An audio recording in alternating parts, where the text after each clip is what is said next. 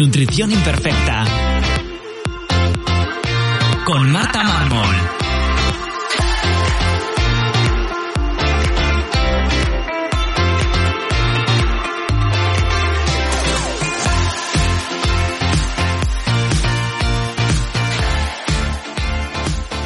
Bienvenidos a Nutrición Imperfecta, un lugar para aprender a cuidarte y empezar a ver la nutrición como una aliada que te ayudará a encontrarte mejor y a volver a disfrutar de la comida como antes. Creo que la salud tiene que ser integrativa, donde la alimentación y la salud intestinal tienen un papel fundamental en tu bienestar físico y emocional. Por eso en este podcast hablaremos de cómo mejorar tu salud yendo siempre a la raíz del problema, sin parches que solo camuflan tus síntomas. Si quieres que te acompañe personalmente para mejorar tu salud, puedes escribirme en martamarmol.com o apuntarte a mi newsletter donde recibirás consejos y trucos para tu día a día. Bienvenidos a Nutrición Imperfecta. Yo soy Marta Mármol y hoy tenemos una entrevista que tras hablar muchísimas veces sobre la importancia que tiene el ejercicio de fuerza, tanto aquí en el podcast como en consulta, que me paso el día recomendando ejercicio, bueno, y sobre todo eso, sobre todo ejercicio de fuerza, por fin traigo a alguien al podcast a hablar sobre ello y sobre todo en este caso está especializada en el ejercicio de fuerza en mujeres, que como veremos es muy importante por, por la importancia que tiene en la salud de las mujeres y porque por muchos mitos, costumbres, ahora veremos por qué está, pues, eh, cuesta mucho más hacer deporte de fuerza que, que en los hombres. Así que, bueno, bienvenida Jessica. Muchísimas gracias por pasarte en el podcast. Muchas gracias a ti por invitarme, ha sido todo un honor, de verdad. Y bueno, antes de nada, para quien no te conozca, cuéntanos quién eres, a qué te dedicas y bueno, cómo has llegado a donde estás ahora. Bueno, pues eh, eso, en primer lugar, muchas gracias por, invitarme, me ha, hecho muchísima ilusión. Eh, y bueno, pues yo soy Jessica del Arco, soy de la Carolina, de un pueblo de Jaén. Por cierto, el mejor aceite de oliva virgen en Jaén. Y el mejor pate de Verdi en la Carolina.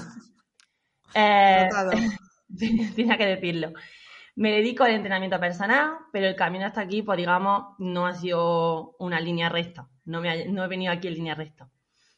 Eh, yo siempre he tenido una tendencia o una sensibilidad pues, hacia lo social. O sea, tú con 18 años me preguntas, ¿qué quieres hacer eh, con tu vida? ¿O cuál es tu sueño? Y yo habría contestado, yo quiero cambiar el mundo. Siempre he sido una persona muy idealista.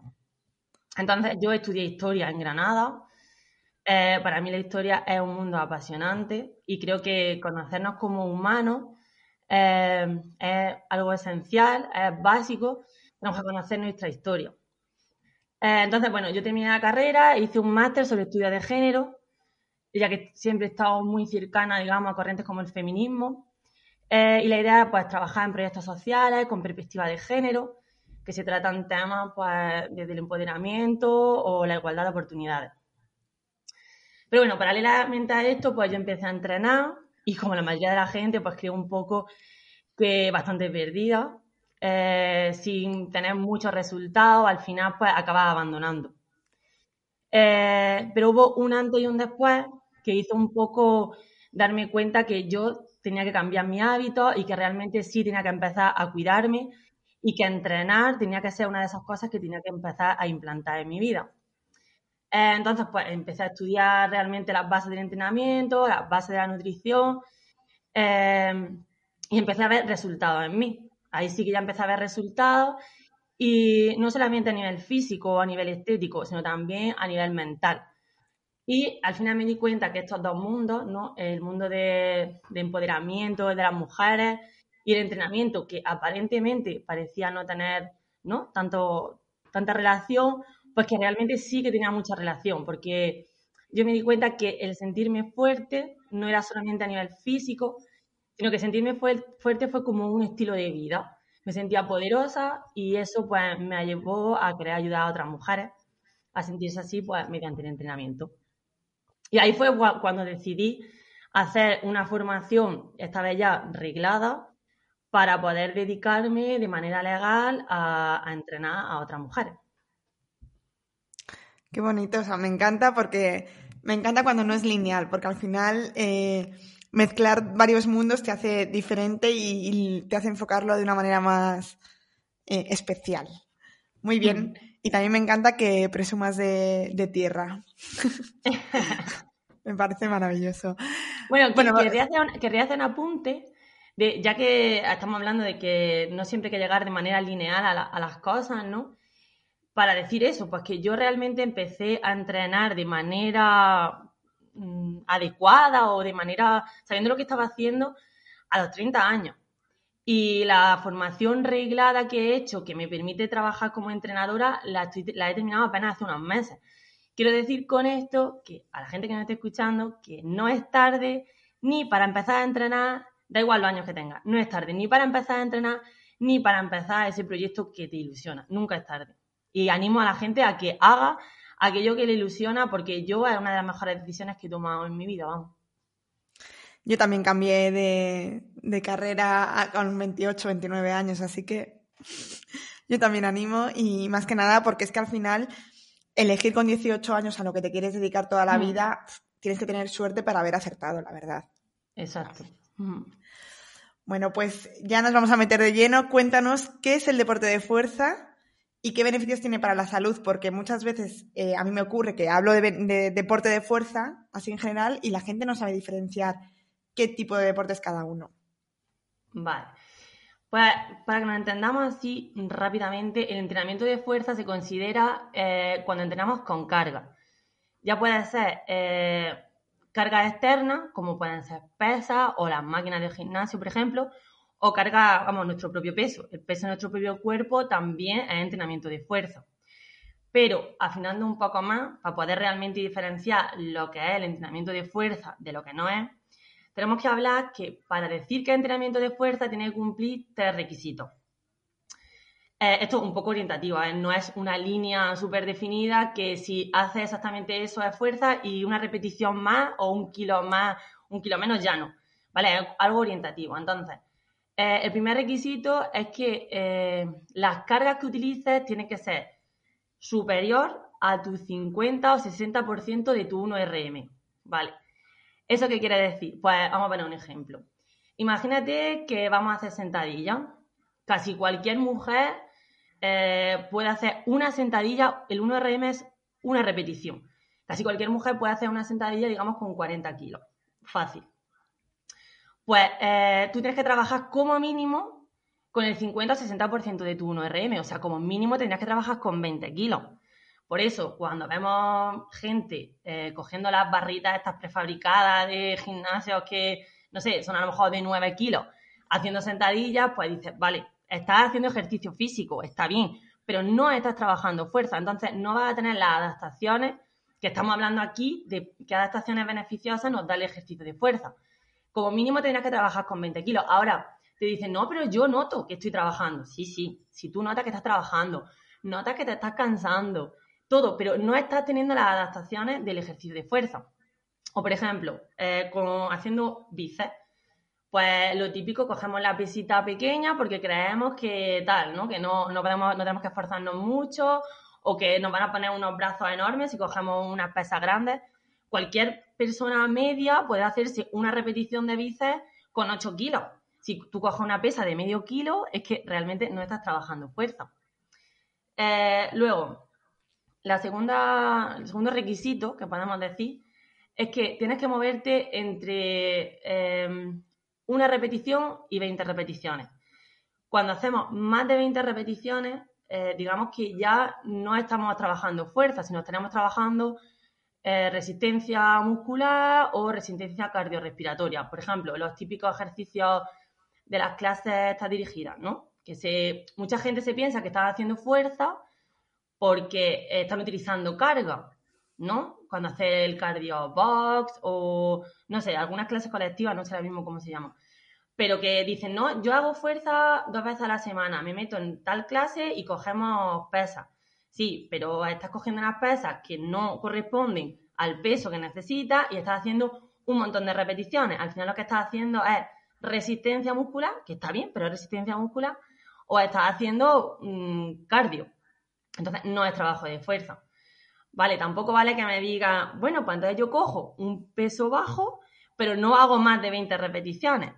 No, pero no tampoco, porque la tercera, el tercer requisito, digamos, es que tienes que trabajar cerca del fallo. ¿Qué, ¿Qué, significa trabajar cerca del fallo? Pues significa que tienes que coger un peso que haciendo un rango de repeticiones entre 1 y 20 como máximo, tú estés cerca de fallar, estés cerca de no puedes hacerte ni una repetición más. Si tú, por ejemplo, eh, coges un peso en una prensa, coges un peso que tiene, yo te digo, tienes que hacerte 8 repeticiones, y tú coges un peso con el que podrías hacerte 20, estás muy lejos de tu fallo muscular, entonces no estás haciendo realmente un trabajo efectivo de fuerza. Entonces, en resumen, para decir que trabajamos fuerza, eh, tenemos que estar eh, en un porcentaje de carga adecuado al ejercicio, entre un, como mínimo un 50 o un 60% de tu 1RM, eh, entre una y 20 repeticiones como máximo y cerca del fallo, podemos decir. Vale. O sea, todo lo demás que podamos hacer, incluso cogiendo peso, no es que esté mal, sino que no se consideraría trabajo de fuerza como, como tal. ¿No? Claro, todo lo demás que hagamos, pues ejercicio físico, cardio, eh, resistencia muscular, que va a producir unas adaptaciones positivas, claro, pero no las adaptaciones que se buscan cuando trabajamos fuerza. Vale.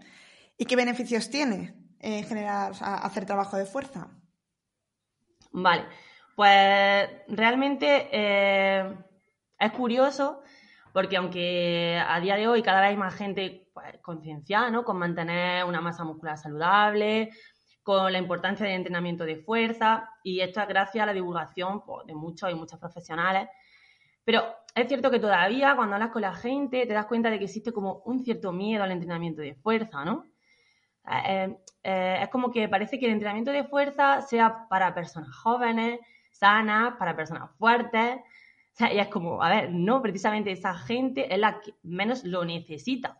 No quiere decir que no lo tenga que hacer, pero es la que menos lo necesita. Pero eso, parece que si eres una persona, o sea, una adulta mayor, o niña, o tiene alguna patología, no sé. Por ejemplo, te duele la espalda y es como, no, no cojas peso porque te duele la espalda y no entrenes fuerza. Incluso, bueno, pues hay mucha gente, profesionales de la salud, médicos o incluso oficios que recomienda a la gente tener cuidado con el entrenamiento de fuerza. Les dice no hagas con mucho peso y cosas así que al final crean como un miedo, ¿no? A la gente. Pero la realidad, bueno, es que el entrenamiento de fuerza es como una polipíldora, que es una expresión que utiliza mucho Ismael Galancho, para la prevención o el tratamiento de múltiples patologías. Y entrenamiento de fuerza es medicina. Eh, previene y mejora la mayoría de enfermedades no transmisibles típicas de nuestro tiempo metabólicas, neurológicas, psiquiátricas, autoinmunes y diferentes tipos de cáncer. O sea, digamos, no hay ningún fármaco ni ninguna eh, modificación que puedas hacer en tu estilo de vida que sea tan beneficioso como hacer actividad física y en concreto eh, ejercicio de fuerza. Vale, perfecto. Y no sé, alguna, alguna. Sí, dime. ¿Alguna... No, no, ¿alguna más? Sí, no digo, alguna cosa así en concreto. Por ejemplo, eh, sabemos que la grasa visceral es una de las grasas más peligrosas eh, a nivel salud. Pues se ha visto que entrenar fuerza mm, reduce esa grasa corporal incluso sin tener eh, una dieta pautada acompañando. O sea, el ejercicio de fuerza reduce por sí mismo la grasa visceral. O, por ejemplo, el ejercicio de fuerza es una potente herramienta para regular la glucosa en sangre. Esto también sin tener ninguna dieta acompañando al ejercicio. O sea, simplemente por él mismo, eh, una persona que empieza a entrenar fuerza mejora su, sensibilidad a la insulina eh, y mejora su, perfil glucémico. Y luego, pues, como super rey, es la ganancia de masa muscular cuando, claro, cuando entrenamos fuerza, eh, ganamos masa muscular y digamos que siempre se ha visto la masa muscular como algo estético, pero realmente eh, el músculo es el mayor órgano endocrino que tenemos en el cuerpo. Y bueno, pues regula multitud de procesos biológicos y es clave para tener una buena salud. Yo siempre digo que ahora se mira mucho el porcentaje de grasa, el medir la salud a través del porcentaje de grasa, que es importante, por supuesto, pero yo estoy convencida de que esto va a cambiar y que dentro de unos años nos van a medir la salud por el porcentaje de, de masa muscular, porque hay personas muy delgadas que no tienen nada de masa muscular y no por ello están más sanas. De hecho, es como el mayor seguro de vida, ¿no?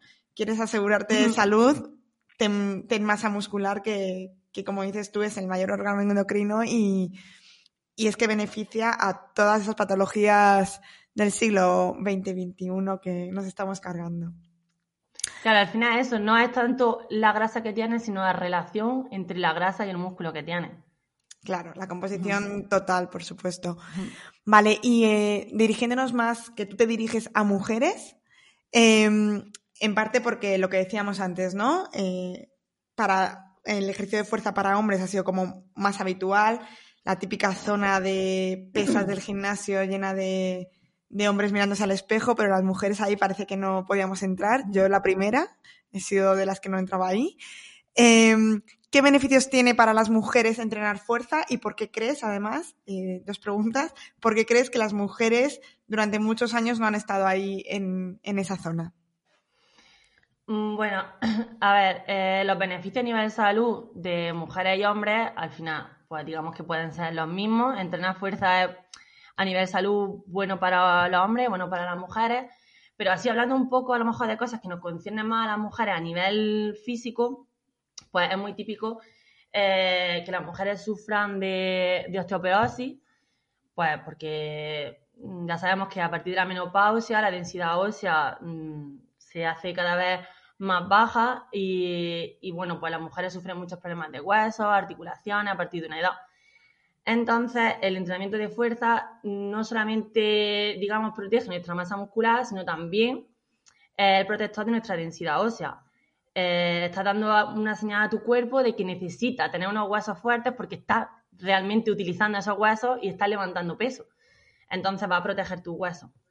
Y luego otra cosa, así más enfocada a las mujeres, pues bueno, eh, nosotros nos caracteriza que somos cíclicas y que nuestras hormonas pues son muy protagonistas. Y como hemos dicho, el músculo es un gran órgano endocrino. Por lo tanto, bueno, el entrenamiento de fuerza y nuestra masa muscular mejora nuestros procesos hormonales pues por lo que puede ayudar a síntomas como síndrome premenstrual o el ovario poliquístico, que tiene mucho que ver con la resistencia a la insulina. Eso en cuanto a nivel físico, pero a nivel mental también se ha visto que el ejercicio ayuda mucho a la depresión y a la ansiedad y las mujeres también somos una población que sufrimos más que los hombres de depresión y ansiedad.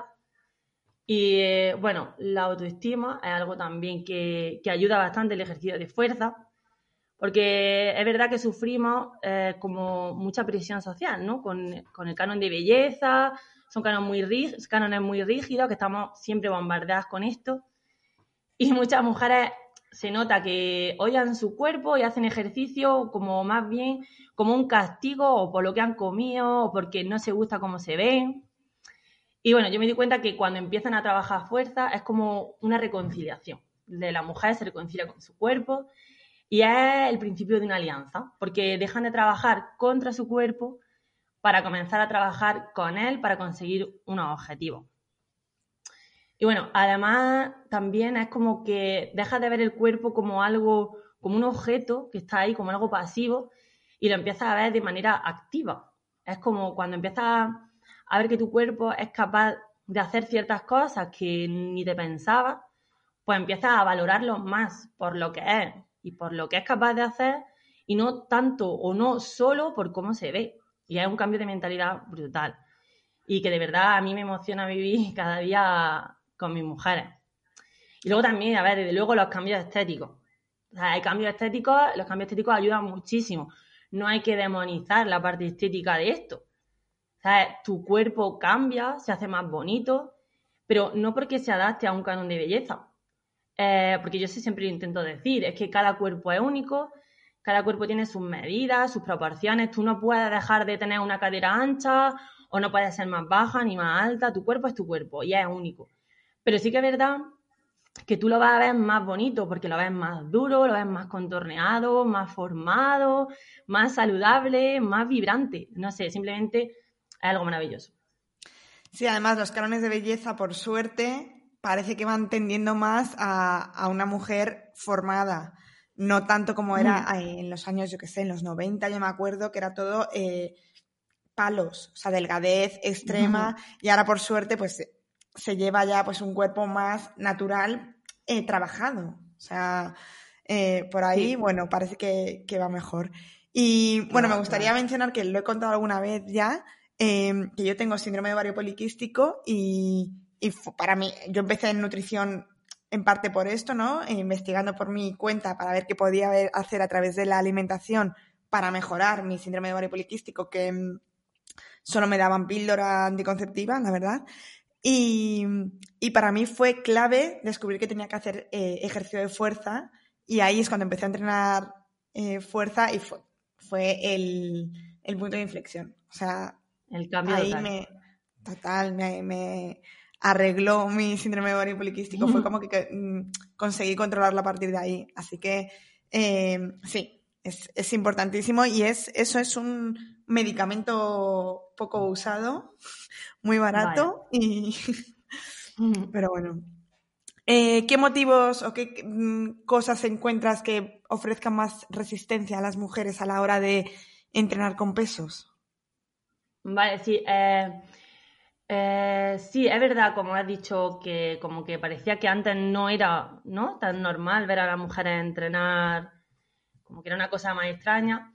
Es verdad que yo, la resistencia que noto es como hay dos niveles de conciencia. En el primer nivel de conciencia, como la primera barrera, si es algo educacional. Y es verdad que hay muchas mujeres, pues por el tema de educación, como que sienten que ese espacio o esa actividad no, les pertenece, ¿no?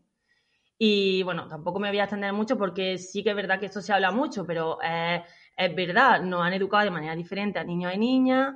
Siempre a los niños como que se les ha instado más a la actividad física, a las niñas jugar con muñecas, y eso es algo que influye en nuestra edad adulta. Entonces, pues eh, al final las mujeres sienten como más vergüenza o realmente piensan que eso no les atrae, pues porque no están educadas para ello. Pero luego también llega un momento en el que las mujeres superan esto y dicen, no, yo sí me gusta entrenar, quiero entrenar, pero de verdad hay otra barrera que veo y es el tiempo. O sea, aquí es cuando me di cuenta realmente de que no hemos llegado a ninguna igualdad eh, veo constantemente como pues matrimonio, que el marido pues tiene tiempo de ir al gimnasio, tiene tiempo de sacar al perro, tiene tiempo de quedar con los colegas, pero de verdad, las mujeres tienen que hacer malabares con el tiempo cuando me cuentan su agenda y me cuentan lo que tienen que hacer y yo cómo meto el entrenamiento ahí, de verdad, malabares. Es un, vamos, es una barrera importante el tema de, de, la, de la casa, el trabajo, los niños, es complicado. Entonces ahí fue cuando me di cuenta que uno de los programas que tengo de entrenamiento es entrenamiento en casa. Hice un entrenamiento que podría adaptarse a una persona que no puede ir al gimnasio y que tiene que adaptarse a sus tiempos. Porque me di cuenta que había muchas mujeres que querían entrenar, pero que realmente era imposible que se desplazaran hasta un centro deportivo. Vale, o sea, me imaginaba, mm, tienes razón, cuando lo has dicho, se me han venido varias personas a la cabeza que, que sí que tiene tiempo el hombre quizás y, la mujer no. Eh, porque además, eh, para entrenar fuerza muchas veces cuando son repeticiones, como has dicho al principio, de bastante peso, al final se tarda mucho tiempo porque al final entre que cargas, haces las repeticiones, no es el típico entrenamiento de cardio que puedas hacer 15 minutos y claro. Es, se ve, o sea, parece que no estás entrenando, o sea, no estás sudando como esa imagen que tenemos de hacer deporte, pero, pero se lleva bastante tiempo en ir haciendo cargas, ¿vale? Eh, y respecto a subir peso, ¿no, no ve resistencia? Porque yo eso me lo encuentro Bueno, sí, sí, sí, sí, eso también. O sea, cuando tú quieres optimizar la ganancia de masa muscular y viene una mujer que está acostumbrada a que en su creencia para ya verse bien tiene que hacer dietas súper restrictivas y tiene que estar lo más delgada posible y así piensa que va a verse bien, se da cuenta que no, no se ve bien y entonces dice, vale, entonces pues voy a entrenar. Y ahora tú quitarle esa mentalidad y decirle, no, es que lo que tienes que hacer es subir de peso. Hay muchísima, muchísima reticencia, es muy complicado. Tienen muchísimo miedo. Totalmente. Eh, para ganar masa muscular, como has dicho antes, ¿es suficiente solo con el entrenamiento? Hay que tener en cuenta más cosas, alimentación, descanso. Claro, eh, realmente cuando una persona que no ha entrenado empieza a entrenar, entrenamiento de fuerza, bien, porque hay que diferenciar entre ir al gimnasio y entrenar. Porque el entrenamiento, pues, eh, tienes que seguir una pauta, eh, todo está programado, la intensidad, el volumen. No es voy al gimnasio y hago por lo que me apetece. Entonces, si tú estás entrenando bien, eh, puedes progresar y puedes mejorar tu composición corporal.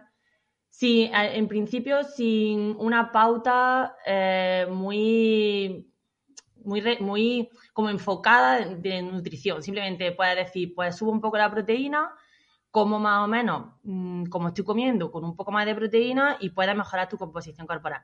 Pero es verdad que llegado un tiempo, pasado unos meses, según la persona, puede ser meses, un año, te vas a estancar. Y desde luego que si quieres, si quieres conseguir unos objetivos a largo plazo, de verdad que tenga resultados, sí que es súper necesario acompañarlo con una dieta, o sea, con un plan nutricional que esté enfocado a esos objetivos. Ya puede ser pérdida de grasa o ya puede ser ganancia de masa muscular. Pero si no acompaña el entrenamiento con un plan nutricional acorde a esos objetivos, es muy complicado, muy complicado que lo consiga. Y luego, claro, como dices, eh, en conseguir unos objetivos de pérdida de grasa o ganancia de masa muscular, pues no solamente está el entrenamiento, no solamente está la nutrición, también cómo descanses, la calidad de tu sueño, el nivel de estrés que tengas, ese tipo de cosas también influye. Vale, y aquí es importantísimo, yo creo que destacar la importancia que tiene la alimentación o el plan de alimentación y el plan de entrenamiento, sobre todo en mujeres, porque yo me encuentro con muchas amenorreas, con muchas faltas de, menstruación por un mal planteamiento, un porque al final esto tengo un podcast en el que hablo con Chusa Sanz sobre la amenorrea y ella explica que bueno, que al final la amenorrea es una consecuencia de un estresor que tenemos ahí y muchas veces mm. Eh, el estresor puede ser simplemente una alimentación mal planteada en la que no estamos dando los alimentos suficientes y ocurre mucho en deportistas por un entrenamiento mal planteado eh, respecto a la alimentación, al descanso. Entonces hay un estresor que tu cuerpo percibe y, bueno, pues podemos estar haciendo pensando que lo estamos haciendo perfecto, estamos yendo a entrenar todos los días y, luego resulta que nos estamos haciendo mal y, y bueno, pues esa falta de, menstruación tiene que avisarnos y que ser como una alerta de eh, ordena bien, no tienes por qué dejar de entrenar para nada, pero entrena bien y entrena acorde a, lo que tú puedes y a la alimentación que lleves. Claro, porque además es como que pensamos que la pérdida de, mm, la regla eh, se debe a tener muy baja grasa corporal, por ejemplo. Y no, o sea, hay mujeres que teniendo un porcentaje de grasa alto están haciendo fatal la alimentación y fatal el entrenamiento y pueden perder la regla. Sí, sí. Justo esto, ya te digo, lo hablábamos en el podcast con, con Chusa, que durante muchos años el porcentaje de grasa ha sido como, eh, ah, si estás bien de porcentaje de grasa, ah, no, no, pues no puedes tener amenorrea hipotalámica. Sí, sí que se puede perfectamente es un estresor y, tu cuerpo puede percibir estrés aunque tengas un porcentaje de un 40% de grasa perfectamente. Em, ¿Qué consejo sobre todo a mujeres ya mayores eh, que, a lo mejor sí que tienen dolores, como decíamos antes? ¿Por dónde tienen que empezar? ¿Le recomendarías empezar con, con pesos de su propio cuerpo o cómo podríamos hacerlo para quitarle ese miedo y que empiecen a entrenar fuerza?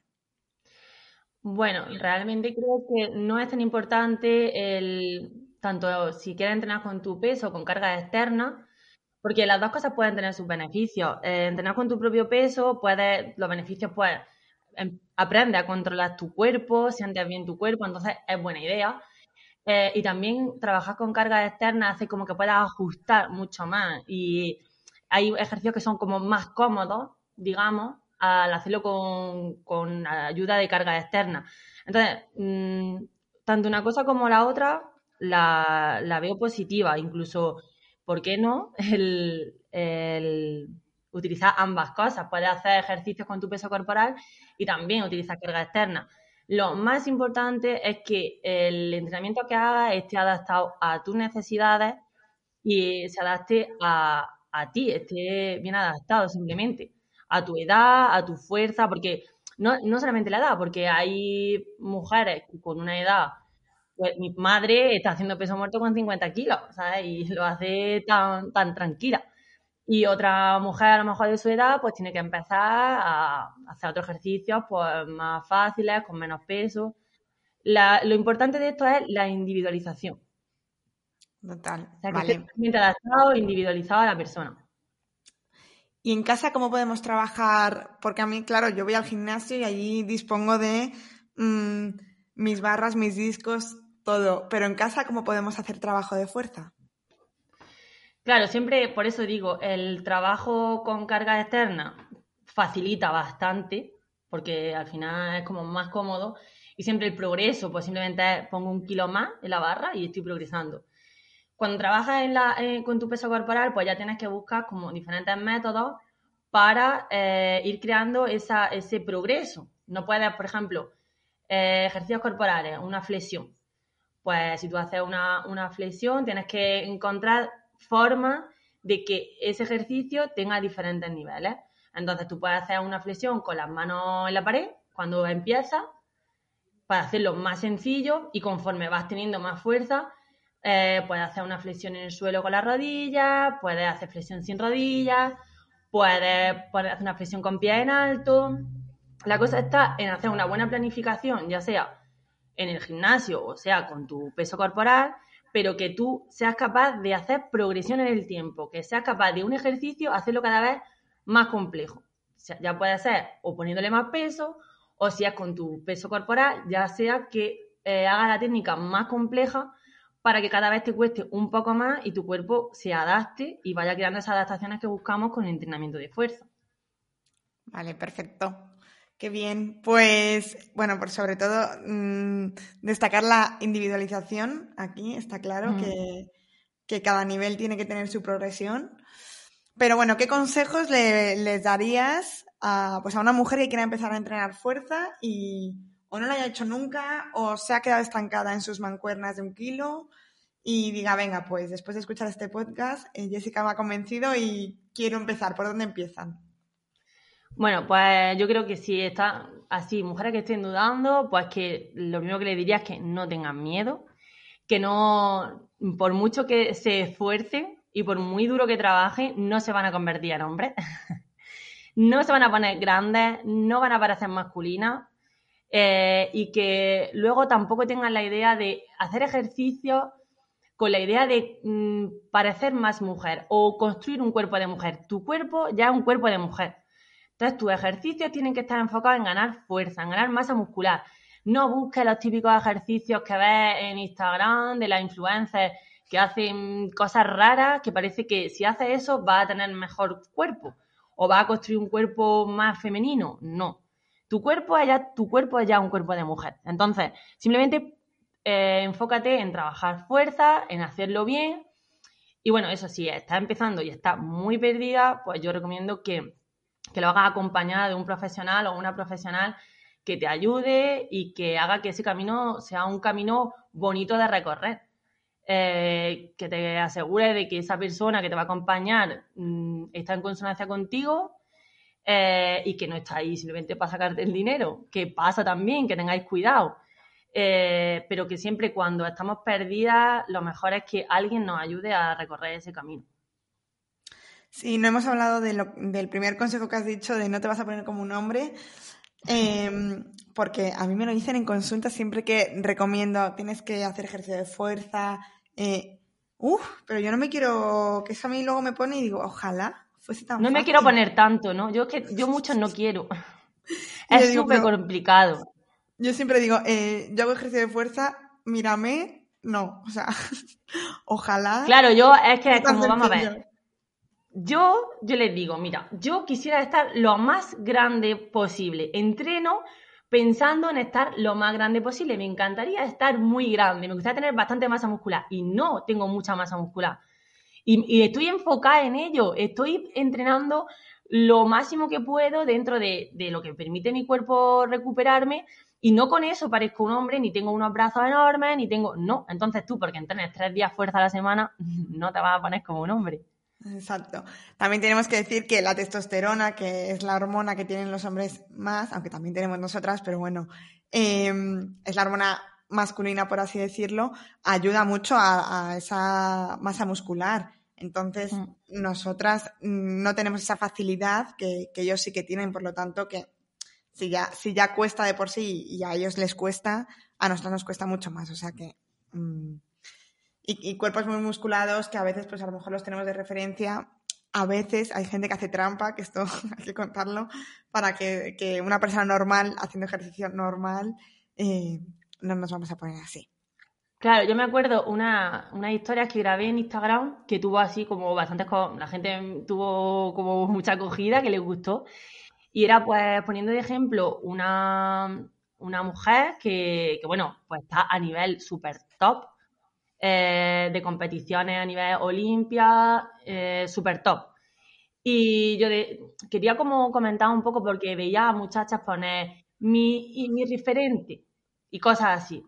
Y entonces era como, a ver, te puede gustar esa mujer, te puede gustar su físico y admirarla porque es una belleza de admirar, pero de verdad tenés que saber que eso no se consigue solamente con entrenar y tener una buena alimentación. Ahí detrás hay muchas otras cosas que por tu salud no te recomiendo que utilices. Entonces, eh, tengamos cuidado a, a, quién tenemos de referente. Ten de referente más bien a una persona, a un físico que puedas conseguir de manera natural y no tengas ese tipo de referentes que te van a llevar al final a la frustración porque eh, no se parece nada a lo que tú vas a poder conseguir. Sí, y que, bueno, evidentemente, objetivos realistas, como siempre, y que detrás de una persona que compite y se dedica a esto es que está su vida en eso. Porque vemos muy bien entrenar, pero eh, restricciones de vía social, eh, adiós puentes, vacaciones, es, es, un objetivo en el que van muchas cosas implicadas, no solo el rato que estás en el gimnasio, claro. Totalmente. Em, para terminar, estoy haciendo tres preguntas a todos mis invitados. Eh, algunas las has medio contestado, pero bueno, te las voy a volver a hacer. Eh, ¿Cuál fue el detonante de tu cambio de alimentación, salud, de hábitos? Vale. Bueno, yo comer eh, creo que siempre he comido muy bien, porque mi padre, mi padre era cocinero y era un súper cocinero. Y como que desde pequeña yo aprendí a valorar mucho un buen producto, ¿no? Una buena carne, un buen guisado, eh, entonces, yo siempre he comido muy bien. Sí, es verdad que, bueno, eh, tenía mi perdición que era el dulce. Eh, desde pequeña me gustaba tanto el dulce que, bueno, los dientes de leche, las paletas se me, se me, se me quedaron sin esmalte, no picar, sino sin esmalte, corroídos los dientes, vamos, de, de comer tanta miel. Porque mi tío tenía abejas y, claro, pues cuando eh, hacía la miel, yo me ponía debajo del grifo que filtraba los canales y me la comía la miel así, ¿sabes? Era increíble. Y bueno, os cuento una anécdota que mi madre se preocupó tanto de que comía tanta cosa dulce que, que me llevó al médico y le dijo que sí, mira, que mi hija come muchísimo dulce, a ver si le va a pasar algo. Vale, la respuesta del médico fue, no, mujer, tranquila, no pasa nada. Eh, a tu hija no le va a dar azúcar por comer azúcar. Azúcar le da a una persona que tiene mal, eh, que no regula el azúcar, pero tu hija puede comer toda la azúcar que quiera mientras que no tenga ningún problema. Y yo ya pues tan feliz, me decían algo y yo decía, no, no, no, que el médico me ha dicho que pueda comer toda la azúcar que quiera. Estupendo. Entonces luego, bueno, sí, cuando fui consciente, evidentemente, pues, pues empecé a cambiar eh, eso, ¿no? Pero mi, mi, mi paso determinante a empezar a cuidarme fue porque yo siempre tenía problemas de espalda y tuve un corsé muchos años. Eh, y claro, el tener el corsé me hizo que mi masa muscular se fuera a, tomar viento. Porque es que, imagínate, cuando una persona le ponen una escayola en un brazo, cuando le quitan la escayola se nota la diferencia de masa muscular de un brazo a otro. Pues tú imagínate llevar como una escayola durante años siempre para dormir, todo el día.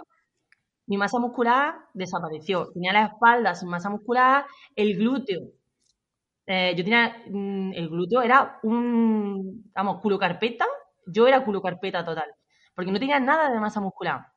Bueno, me quitaron el corsé y la columna, vamos, la curvatura, no, no sé, eso no se arregló así. Cuando me quitaron el corsé, pues eso volvió a su, digamos, a su sitio y seguía súper desviado. Entonces al final tuvieron que operarme. Me operaron y ahora llevo pues dos hierros y tornillos a la columna. ¿Qué pasa? Que cuando me operaron no se acabó la cosa ahí. Eh, a mí me operaron y yo pues seguía teniendo muchos dolores de espalda porque no tenía masa muscular, básicamente. Y yo me veía cada vez peor. Eh, si, por ejemplo, iba a un bar a tomar algo y yo siempre buscaba eh, estar en una columna o estar cerca de una pared porque quería apoyar la espalda. Yo me cansaba de estar de pie o si salía a andar y andaba un rato me dolía la espalda. Siempre estaba así. Entonces me di cuenta que la única manera, bueno, me di cuenta a base de empezar a leer, empezar a entender y empezar a entender la importancia que tiene la masa muscular. Entonces cuando me di cuenta que yo tenía que empezar a entrenar. Incluso eh, la ficha me decía, es peligroso que estás entrenando con lo que tú tienes. Y es verdad que los primeros años yo notaba que me cargaba mucho, que el lumbar me dolía, pero desde luego que fue un antes y un después, como yo empecé a sentirme cuando me sentí fuerte y sentí que mi masa muscular me acompañaba. Era como, ahora dame lo que quieras, que, me sentía invencible, ¿sabes? Entonces ese fue, fue el, como el antes y el después. ¿Y qué tal tu dolor de espalda ahora? Cero. Puedo decir que cero. No me duele nunca la espalda, nunca. Puedo estar, eh, puedo haber hecho peso muerto en el gimnasio, puedo salir a hacer una ruta de horas, puedo, de verdad, no me duele nada la espalda. No, no, se me ha olvidado. O sea, tengo que acordarme, hacer el esfuerzo de recordar cómo era esa sensación de sentir esa debilidad y que te doliera la espalda. Es que cuando te duele la espalda, lo que menos te apetece es entrenar. Entonces entras en ese bucle que círculo vicioso que hay que, hay que romper por algún lado, porque claro, eh, sí, pues al principio costará, incluso dolerá, pero es que sin masa muscular no yo veo muchísima gente con dolores de espalda. Tengo una amiga que siempre está con dolor de espalda y ah, le insistí, entrena, entrena, y cada vez que entrena se encuentra mejor y cada vez que hace parones le duele de nuevo. Y es como es que. Pero es normal, es que eh, nuestra masa muscular nos tiene que soportar. Entonces, ¿cómo va a aguantar todo nuestro peso corporal, estar de pie, si no hay algo ahí que, aguante? Cuéntanos algo que hayas aprendido últimamente, aunque no tenga nada que ver con este tema del que estamos hablando, o sí, lo que tú quieras para que, bueno, pues para ir aprendiendo cosas nuevas. Mira, yo lo que estoy intentando, estoy intentando aprender estos días, bueno, meses llevo ya, estoy intentando aprender a meditar. Y no, no simplemente crear el hábito de meditar, porque eso vale, crear el hábito. Pero estoy intentando aprender a meditar porque eh, leo mucho sobre todos los beneficios que tiene la meditación y creo que son, que me van a venir muy bien. Pero soy una persona que tengo ansiedad y entonces el hecho de ponerme a meditar me crea ansiedad, ¿sabes? Siento ansiedad cuando estoy meditando o cuando estoy intentando meditar.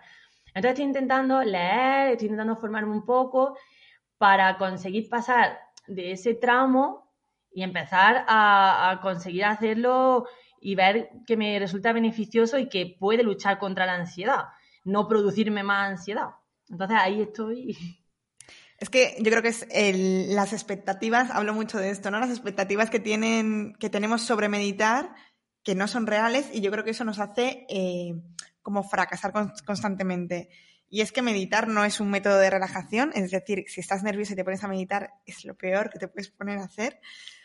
Y al final es una incomodidad a la que nos exponemos. Es igual que, bueno, eh, yo que me encanta la filosofía estoica, eh, los estoicos decían que había que ponerse eh, incomodidades, ¿no? Exponerse pues al frío, a ropas incómodas y una incomodidad total es meditar, porque es que es incómodo, o sea, es que no le gusta a nadie. Luego tiene muchos beneficios, pero el hecho de ponerte es, bastante...